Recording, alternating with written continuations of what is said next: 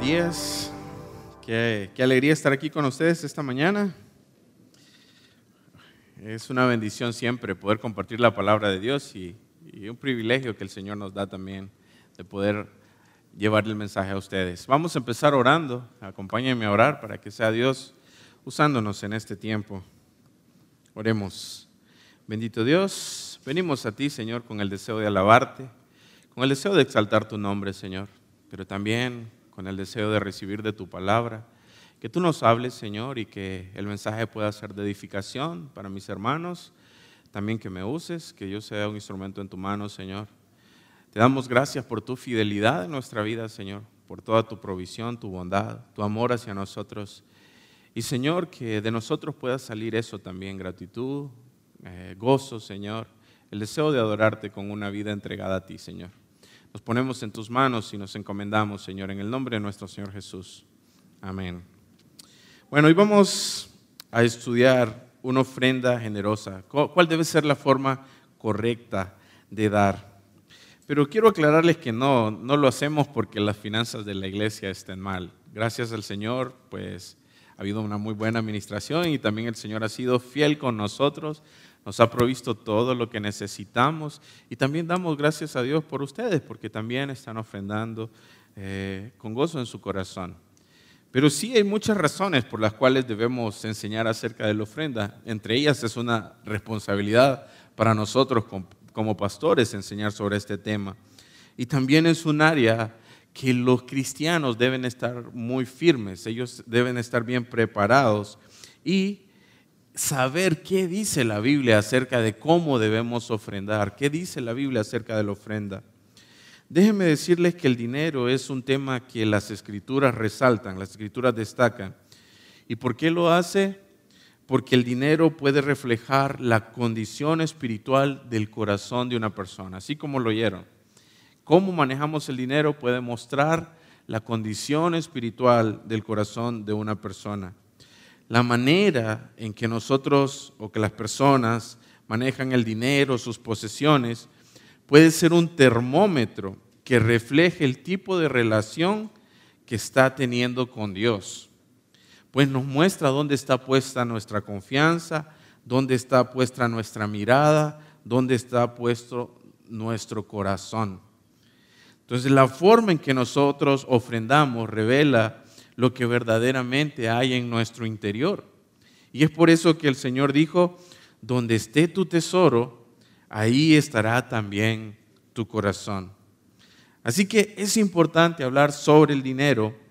Eh, sin embargo, se ha vuelto difícil hablar en las iglesias sobre el dinero. ¿Por qué? Debido a que cada vez más hay falsos pastores, engañadores que están dando enseñanzas erróneas conforme a la ofrenda y tuercen la palabra de Dios sacándola del contexto y muchas veces lo hacen para un beneficio personal. Muchas veces ellos lo que buscan es manipular las emociones, manipular la voluntad de las personas para ellos lucrarse. Y la ofrenda no debe ser así. Muchas veces enseñan a que hay que dar como quien está negociando con Dios, hay que pactar para recibir más de Dios. Y eso es contrario a lo que la Biblia enseña realmente. Nosotros debemos ofrendar por amor. Ahora, la ofrenda es una enseñanza bíblica y algunos estiman que alrededor del 30% de las enseñanzas de Jesús tenían que ver con el dinero. ¿Y saben por qué? Por justamente lo que hemos mencionado. Hace ver lo que hay en el corazón. También es importante hablar acerca de la ofrenda porque es una práctica que como creyentes debemos realizar por amor al Señor. Además es una de nuestras responsabilidades como creyentes que tenemos para nuestra iglesia local, para aquella iglesia que nos está dando eh, la palabra del Señor, que nos está edificando. La ofrenda es un deber, pero también es un privilegio. Muchas veces una ofrenda que damos eh, genuinamente muestra un corazón agradecido, un corazón que está rendido al Señor, un corazón que se despoja de lo material para dar con gozo, con alegría a su Señor. Y lo hace sin esperar nada a cambio. Esa es la forma en que debemos dar. Una ofrenda realizada genuinamente también y bajo la motivación correcta puede ser una muestra de verdadera adoración. Sí, una ofrenda dada de la forma correcta puede ser una muestra de verdadera adoración. Así como también una ofrenda donde damos por obligación, por necesidad, puede mostrar un problema profundo en el corazón y puede mostrar que no estamos adorando al Señor de la forma correcta. Cuando yo estaba preparando este sermón, esta enseñanza, vinieron diferentes ideas para poner el título. Y pensé en dando con abundancia, dando con amor, dando con generosidad. Todas estaban relacionadas. Pero al final decidí poner una ofrenda generosa. Y decidí ponerlo así por el significado de estas dos palabras.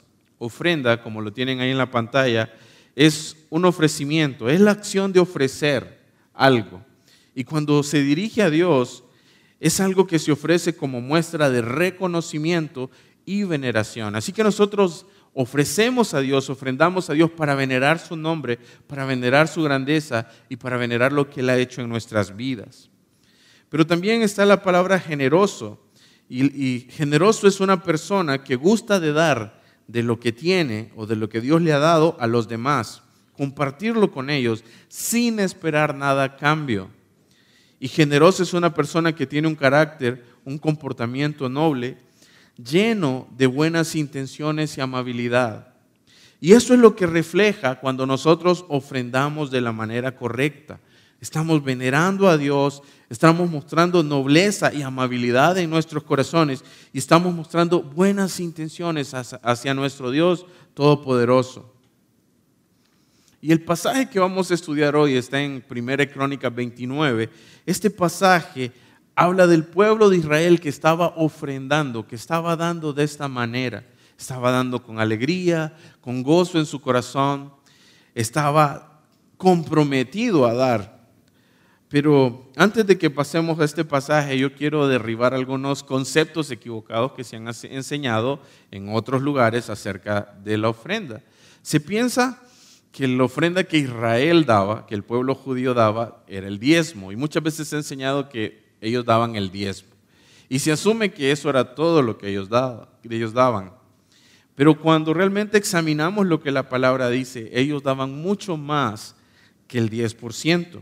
Se estima que el pueblo de Israel estaba dando entre un 35 y un 50% de lo que ellos recibían.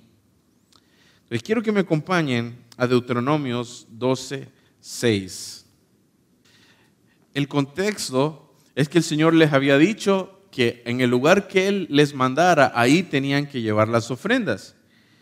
Y Deuteronomio 12, versículo 6 dice así, y, y allí llevaréis vuestros holocaustos, vuestros sacrificios, vuestros diezmos y la ofrenda elevada de vuestras manos vuestros votos, vuestras ofrendas voluntarias y las primicias de vuestras vacas y de vuestras ovejas. Cuando nosotros vemos en este pasaje, realmente nos damos cuenta de que el pueblo, que el pueblo no solo estaba ofreciendo el 10%, el 10% era una base y era algo que ellos debían dar por ley o por una, por, de una forma de decirlo, determinada obligación. Ellos tenían ese compromiso de dar el 10%. Pero cuando vemos aquí nos muestra seis ofrendas más, un total de siete con el diezmo. Entonces no solo se basaba en el 10% y nos muestra holocaustos, sacrificios, diezmos, ofrendas elevadas, votos, ofrendas voluntarias y primicias. Todo esto era lo que el pueblo de Israel daba. Y quiero mostrar un poco más sobre en qué consistían estas ofrendas. Primero los holocaustos. El holocausto era una ofrenda de un animal sin defecto, debía ser un animal perfecto, sin mancha, sin ningún defecto. Podía ser un becerro o un cordero.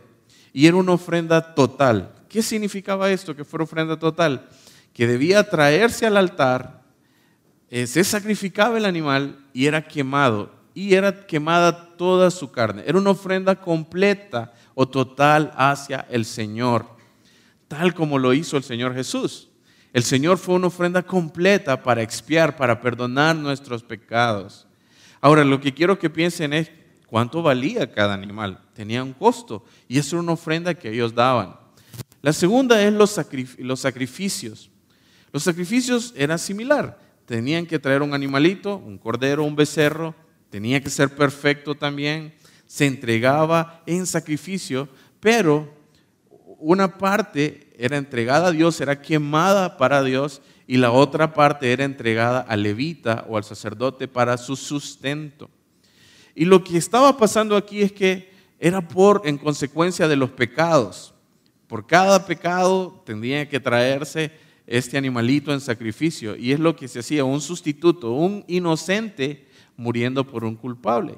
También tal como lo hizo el Señor Jesucristo con nosotros. Él fue, esa ofrenda, Él se entregó para pagar por cada uno de nuestros pecados.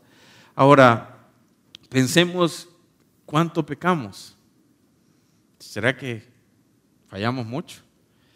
¿Cuántas ofrendas tenían que dar? Eran mucho y todo eso tenía un costo, tenía un valor. Después vienen los diezmos. Los diezmos representaba el 10% de la cosecha, el 10% del trigo, el 10% de los negocios. Eh, comúnmente ellos tenían que entregarlo y periódicamente se daba un 10% para los levitas y los sacerdotes.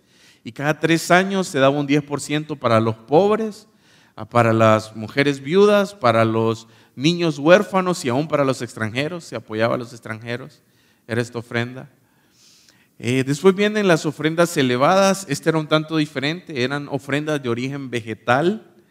Estas ofrendas podían ser trigo, de harina, podía ser pan también, pero se dividía en tres partes. Una parte se quemaba para el Señor y por eso era ofrenda elevada porque llegaba al Señor. Otra parte la recibían a los levitas, los sacerdotes, y la otra parte la tenía el que estaba ofrendando. ¿Y cuál era la idea? Que se alegraran, que se gozaran y que celebraran juntos que estaban ofrendando al Señor. Después vienen los votos y los votos eran una ofrenda de compromiso. No era una negociación, no era que yo estaba queriéndole torcer la mano a Dios, como muchos dicen, sino que era que yo pedía algo a Dios y si Dios respondía favorable, yo daba esa ofrenda como cumplimiento de mi palabra por lo que había pedido al Señor. Eso fue lo que hizo Ana cuando ella pidió a Dios que Dios le diera un hijo. Dios le respondió y le dio a Samuel y ella lo entregó como una ofrenda a servir en la casa de Dios. Entonces esa ofrenda era una respuesta, es una respuesta a la fidelidad de Dios y a ver que Dios nos oye y responde a nuestro favor muchas veces, no siempre. ok, después vemos una ofrenda voluntaria. Esta ofrenda voluntaria estaba por encima, por encima de sus obligaciones. Esta ofrenda salía de un corazón sincero, un corazón agradecido, que de repente alguien solo quería, yo sé que Dios ha sido fiel, ha sido bueno, ha sido bondadoso, yo quiero ofrendar. Y esa ofrenda salía de un corazón sincero, era algo espontáneo. Y por último estaban las primicias, que las primicias tenían que ver con entregar la, primero, lo primero de la cosecha, lo primero del nacimiento de animalitos. Aún había que hacer una ofrenda por el primogénito. No se entregaba al hijo, sino lo que hacía es que en sustitución se entregaba un becerro perfecto, un animalito en sacrificio. Entonces cuando vemos este, este pasaje realmente nos damos cuenta que Israel daba mucho. El pueblo daba mucho y daba con gozo. Miremos el versículo 12.7 de Deuteronomio. Deuteronomio 12.7. Y comeréis allí delante de Jehová vuestro Dios, y os alegraréis vosotros y vuestras familias en toda obra de vuestras manos, en la cual Jehová tu Dios te hubiere bendecido. Aquí los llamaba a dar, pero también aquí los llamaba a que se gozaran por la ofrenda que ellos estaban dando. Y justamente eso es lo que vemos en este pasaje de Primera de Crónicas. Vemos a un pueblo dando con alegría de corazón, vemos a un pueblo dando para un Dios grande y poderoso, y eso es lo que vamos a estudiar. Entonces, ¿qué nos enseñan estas, estas, esta forma de ofrendar? ¿Cuál es la enseñanza para nosotros? Que debemos dar con abundante gozo en nuestros corazones, con alegría y rectitud de corazón. Debemos celebrar juntos la grandeza de Dios por lo que Dios nos ha bendecido, por lo que Dios nos ha dado. Debemos ofrendar a Dios no por obligación, sino entendiendo que mi ofrenda es un privilegio que Dios me da de servir al Señor. Es maravilloso poder ver que Dios se goce. Dios se goza cuando nosotros ofrendamos y que Él reciba mi ofrenda con agrado. Además es un acto de venerar y de adorar al Señor. Entonces, ¿cómo debe ser mi ofrenda? Eso es lo que vamos a ver esta mañana. Y vamos a ver cinco principios que deben eh, dirigir nuestra ofrenda hacia el Señor. ¿Cómo debemos ofrendar de una forma correcta? Entonces, hoy sí vamos a Primera de Crónicas, capítulo 29, versículo 1. Y el primer principio que yo quiero que ustedes tengan ahí es que una ofrenda generosa es dar para un Dios grande y poderoso. Ofrendamos a un Dios grande y poderoso. Y escuchen el versículo, versículo 1. Después dijo el rey David a toda la asamblea, solamente a Salomón mi hijo ha elegido Dios. Él es joven y tierno de edad y la obra grande, porque la casa no es para hombres, sino para Jehová Dios. Si ustedes recuerdan, David tenía en su corazón sinceras intenciones de edificar la casa de Dios. Pero el Señor le dijo, no. Y el Señor le dijo, has derramado mucha sangre. Sin embargo, sí se lo permitiría a su hijo Salomón. Y eso nos enseña algo, que es muy importante, hermanos, que nosotros entendamos que nuestro pecado puede estorbar nuestro servicio. A veces nuestro pecado va a ser que no podamos servir en ciertas áreas porque se ha vuelto un impedimento. David tenía un corazón sincero, quería servir, pero Dios le dijo, en esta área no. Lo bueno es que siempre hay otras áreas que Dios nos deja servir. Ahora, cuando nosotros vemos en este versículo, dice en la parte final que la ofrenda no era para hombres, sino para Jehová, un Dios todopoderoso. Y nosotros debemos entender que cuando ofrendamos, estamos dando para un Dios grande, un Dios que es poderoso, un Dios que es bueno y misericordioso con nosotros. Ahora, ¿qué vamos a darle? ¿Lo más pequeño? ¿Lo menor? No, debemos darle lo mejor de nosotros. Y esa es la idea. David, aunque Dios le había impedido servir, había ahorrado y estaba preparando lo mejor para Dios. Otro punto bien importante es que él dice que es para la edificación de la casa de Dios, para la edificación del templo. Ahora pensemos, ¿cuál es la casa de Dios hoy? ¿Cuál es el templo de Dios? No se refiere a este edificio, es su iglesia, es cada persona que ha recibido en su corazón a Cristo. Esa es la iglesia. Y así, cuando nosotros ofrendamos, nosotros estamos ofrendando para la extensión del reino de Dios para que la obra de Dios alcance a otras personas en otras naciones, en nuestro propio país, que hay mucha necesidad.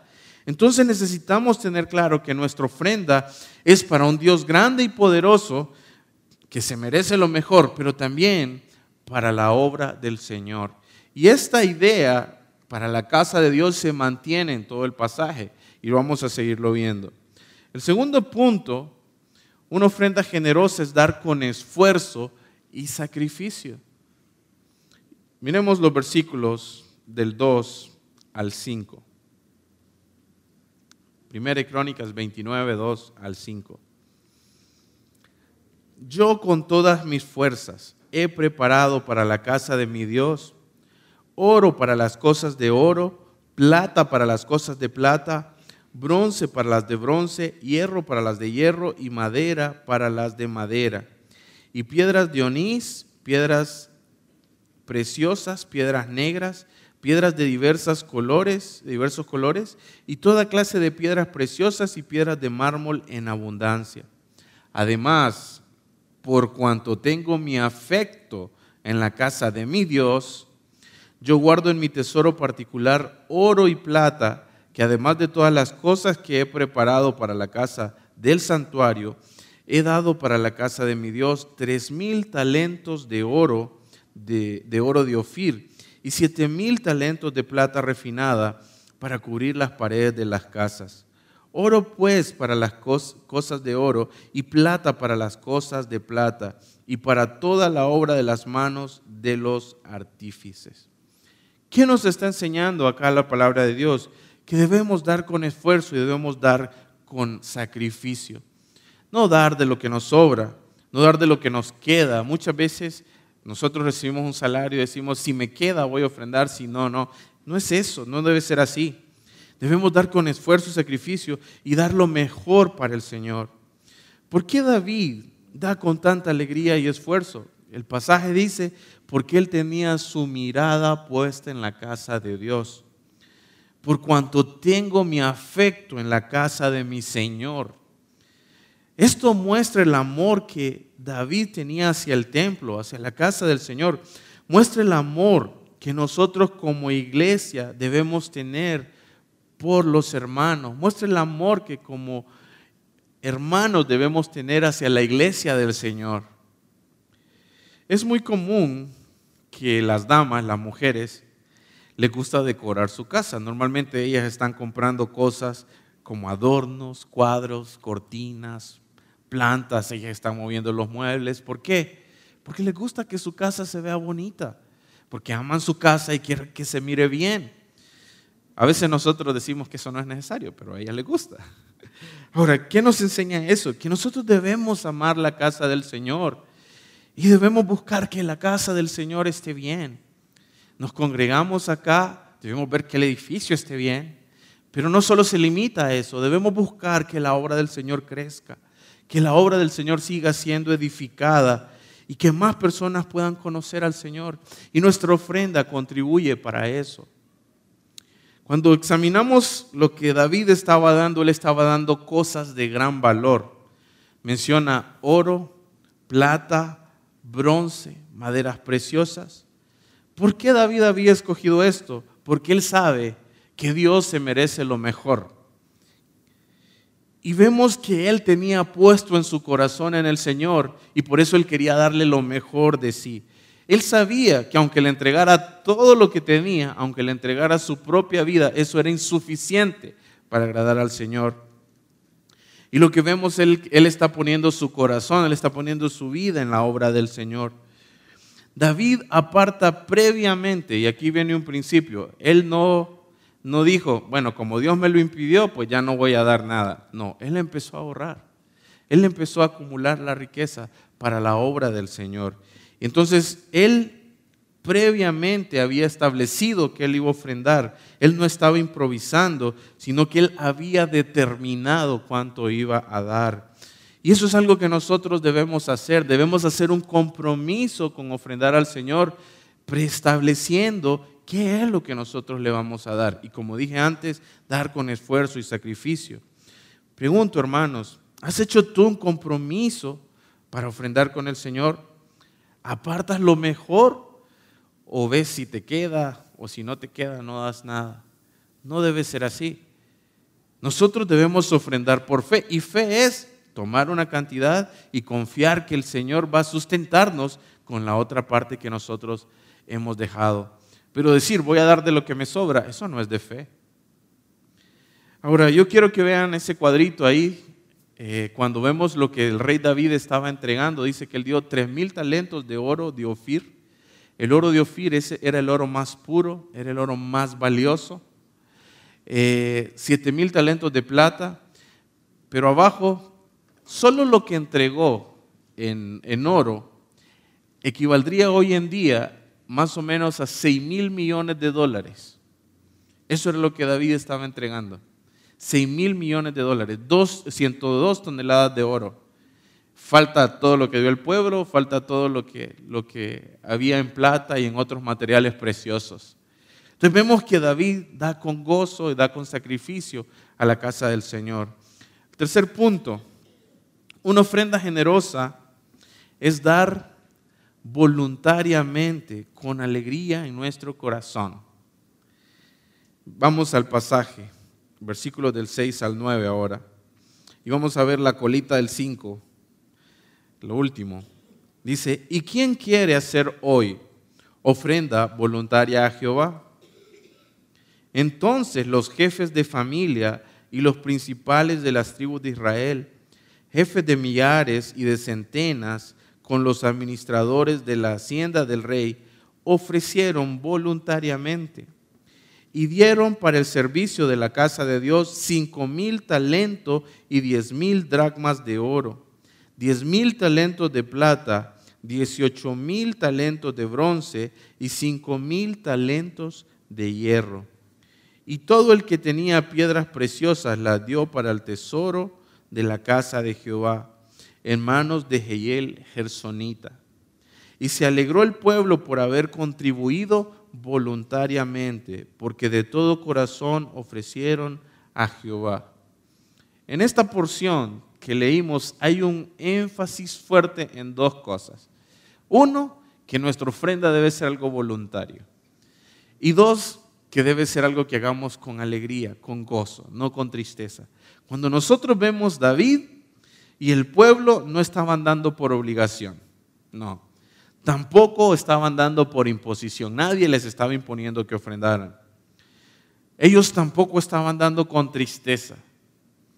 Lo que sí podemos ver es que ellos estaban dando de una forma sincera, con alegría en su corazón, con alegría por lo que estaban haciendo. El rey pregunta, ¿quién quiere hacer ofrenda voluntaria? Y miren, nos da una lista. Nos da jefes de familia, príncipes de las tribus, jefes de millares, administradores y el pueblo. Y hay dos cosas que podemos aprender de esto. Uno es que todos dieron. Nadie se quiso privar de ese privilegio. Todos vinieron a dar para la obra del Señor. Y dos, que podemos ver que hay rangos también. Y ellos dieron conforme a su capacidad, conforme a lo que Dios le había dado, ellos estaban dando. Pero vemos que la clave ahí está dar voluntariamente para el servicio de la casa de Dios. Y en otras palabras, ahí tiene que ver con que yo tengo que ofrendar por convicción, no por la imposición de otros, no por lo que piensan otros. ¿Y cuál debe ser mi convicción? Que eso es algo que Dios me enseña en su palabra, que eso es algo que Dios me pide. Y es una convicción de mi corazón ofrendar porque amo a Dios. Muchas veces escuchamos, no es que en la ofrenda, en la iglesia, perdón, nos piden ofrendar. No, la iglesia no les pide ofrendar. Quien les pide ofrendar es Dios. Quien nos pide ofrendar a cada uno de nosotros es el Señor. Es una enseñanza que está en la Escritura. Ahora, vemos que cada uno dio conforme a su capacidad, conforme a sus recursos, con alegría. Un cuidado que debemos tener es no dar por necesidad, no esperar dar, Señor, yo te doy esto para que tú me multipliques y me bendigas mucho más. No funciona así. Yo debo dar al Señor sin esperar recibir absolutamente nada a cambio. Y vemos que ellos dieron con abundancia, ellos no dieron con escasez, ellos dieron mucho. Y esa actitud es la que Dios espera que haya en nuestros corazones, que haya una actitud de generosidad, de bondad hacia el Señor y hacia su obra, hacia su iglesia. Si vemos el versículo 9, hace un énfasis, y se alegró el pueblo por haber contribuido voluntariamente, porque de todo corazón ofrecieron a Jehová voluntariamente. Hermanos, nuestra ofrenda debe ser así, un acto voluntario. Nadie puede obligarte, nadie puede pedirte que ofrendes de una manera forzada. Pero sí debe salir de un corazón que ama al Señor. Si yo amo al Señor, yo quiero dar. Aquellas personas que yo amo, yo quiero darles, yo quiero tratarlas bien. Y eso es lo que debe salir. Debemos ofrendar con alegría, con gozo, sabiendo que contribuimos para la obra del Señor y que esto es un privilegio que Dios nos ha dado. El cuarto punto, una ofrenda generosa es dar de lo que Dios te ha dado. Es retribuir un poco de lo que Dios te ha dado. Vamos a ver versículos del 10 al 16. Asimismo, se alegró mucho el rey David y bendijo a Jehová delante de toda la congregación. Y dijo David, bendito seas tú, oh Jehová, Dios de Israel Dios de Israel nuestro Padre, desde el siglo y hasta el siglo. Tuya es, oh Jehová, la magnificencia y el poder, la gloria, la victoria y el honor. Porque todas las cosas que están en los cielos y en la tierra son tuyas. Tuyo, oh Jehová, es el reino, y tú eres excelso sobre todo. Las riquezas y la gloria proceden de ti, y tú dominas sobre todo. En tu mano está la fuerza y el poder, y en tu mano el hacer grande y el dar poder a todos. Ahora pues, Dios nuestro, nosotros alabamos y loamos tu glorioso nombre. Porque, ¿quién soy yo y quién es mi pueblo para que pudiésemos ofrecer voluntariamente cosas semejantes? Pues todo es tuyo y de lo recibido de tu mano te damos. Porque nosotros, extranjeros y advenedizos somos delante de ti, como todos nuestros padres, y nuestros días sobre la tierra, cual sombra que no dura Oh Jehová, Dios nuestro, toda esta abundancia que hemos preparado para edificar casa a tu santo nombre, de tu mano es y todo es tuyo. ¿Qué vemos, hermanos? Una ofrenda generosa proviene de un corazón que en primer lugar reconoce que todo pertenece a Dios. Todo procede de Dios. Nada es nuestro, ni nuestra vida. Esto también le pertenece a Él. Entonces, esto es un principio de mayordomía, porque cuando entendemos que todo pertenece a Dios, sabemos que solo estamos puestos para administrar lo que Él ha permitido que nosotros tenemos. David se alegró con la ofrenda del pueblo. ¿Por qué se alegró? ¿Por qué se alegró tanto él?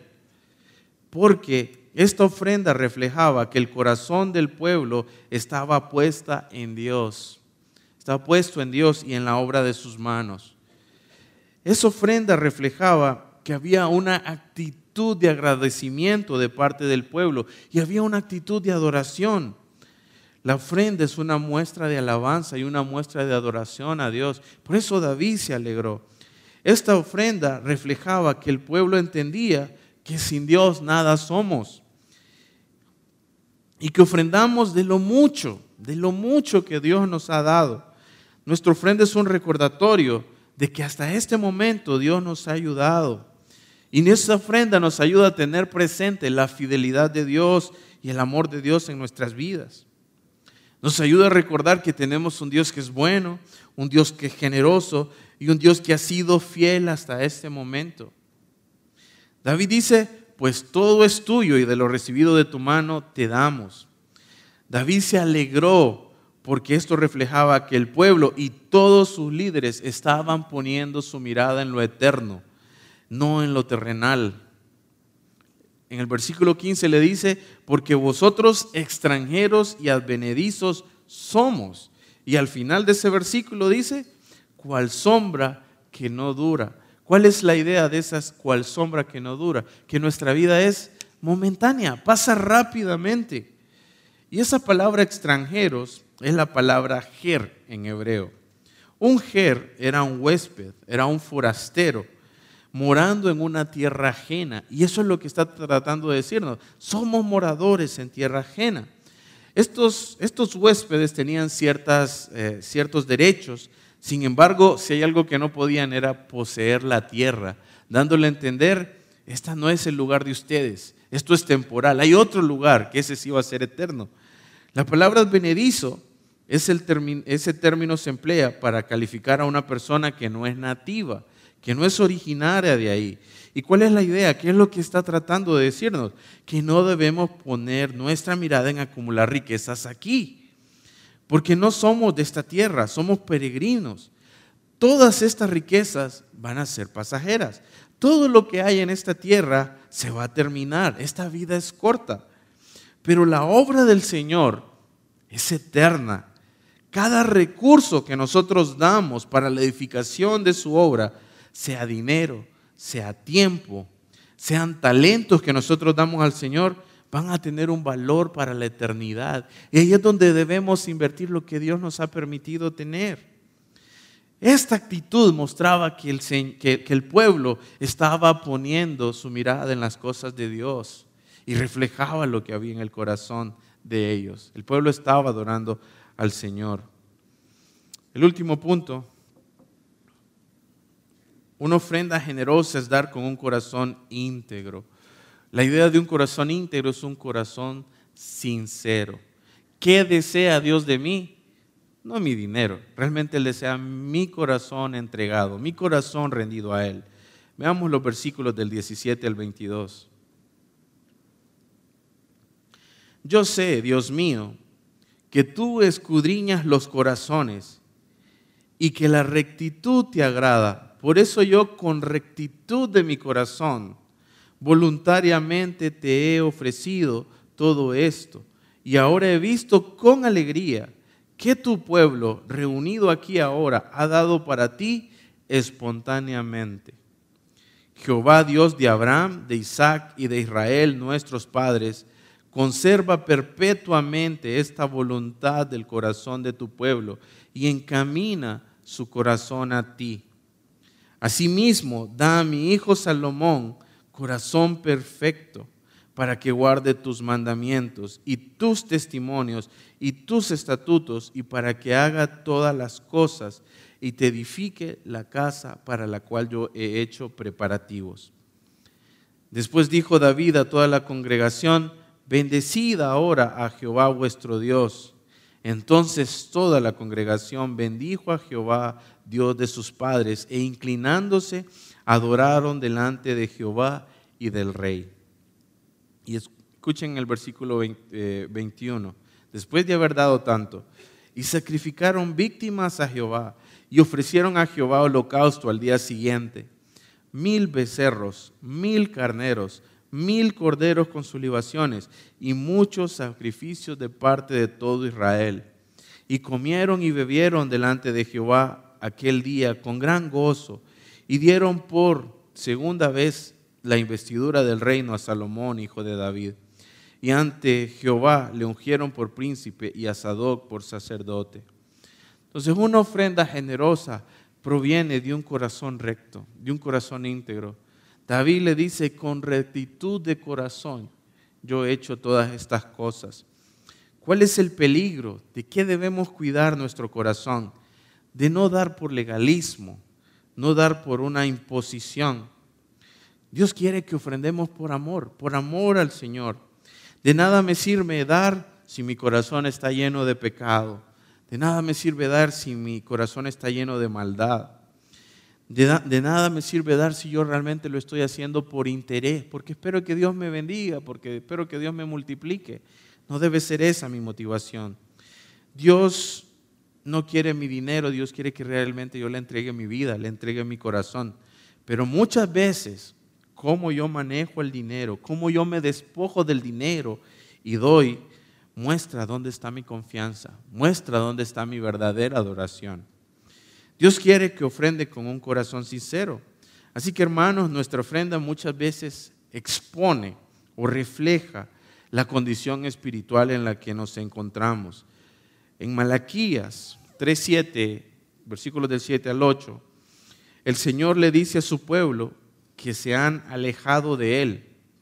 Y el Señor les pide, vuélvanse a mí. El pueblo responde, ¿en qué habremos de volvernos?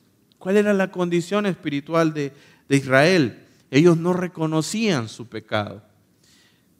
En el siguiente versículo el Señor les dice, me han robado. El pueblo responde, ¿en qué te hemos robado? El Señor les dice, en vuestros diezmos y ofrendas. ¿Qué reveló esto?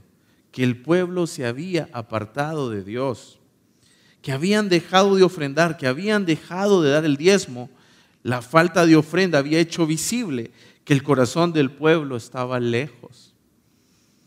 Entonces muchas veces cuando nosotros no estamos ofrendando es porque tenemos puesta nuestra confianza y nuestro amor en el dinero.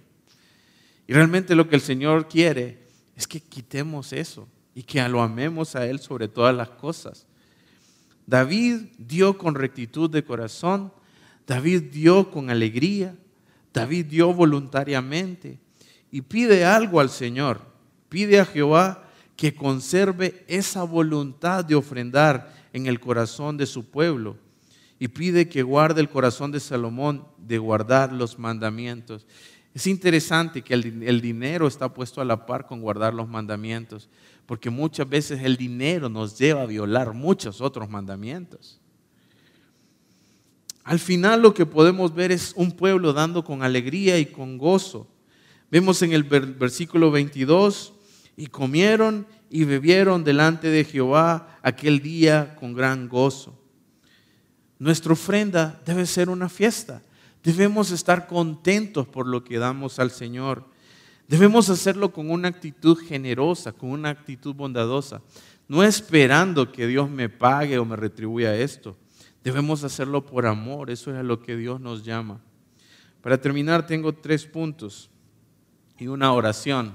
Primero, recuerda que tu ofrenda no es para hombres, es para un Dios grande y poderoso.